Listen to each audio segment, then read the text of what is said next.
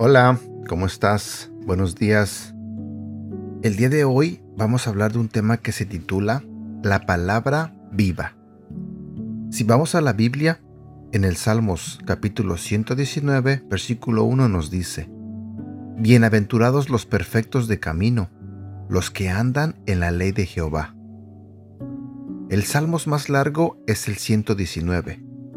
En sus 176 versículos, David usa vocablos diferentes para referirse a la palabra de Dios. Ley, testimonios, preceptos, caminos, órdenes, estatutos, decretos, mandamientos, juicios, ordenanzas, palabra, senda y dichos. Nos habla de lo que la palabra es, lo que hace y lo que nosotros debemos hacer con ella. La Biblia no es solamente el primer libro que fue impreso, o el libro más vendido en la historia. Es palabra viva. Se cuenta de un matrimonio que llegó a tener una Biblia. Cuando el esposo empezó a leerla, dijo, si este libro es verdad, estamos equivocados.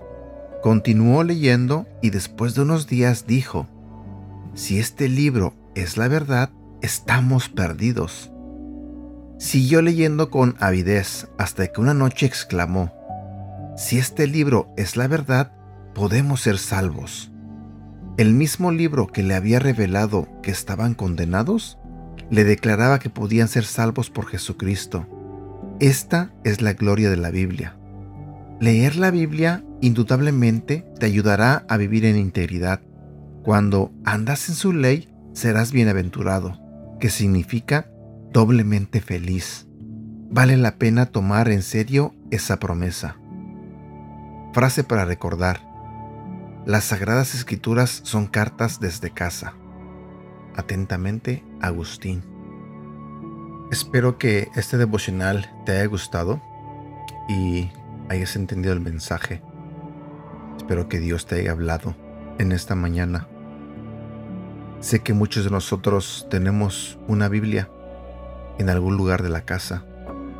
Muchos lo tienen al costado de la cama, otros en una cajonera, otros en un estante. No sé dónde tengas tu Biblia, pero espero que diariamente tomes de ella y aprendas de ella. Recuerda que la Biblia no es un accesorio más de la casa. La Biblia, si la leemos y aprendemos lo que contiene ella, Créeme que nuestras vidas serán transformadas.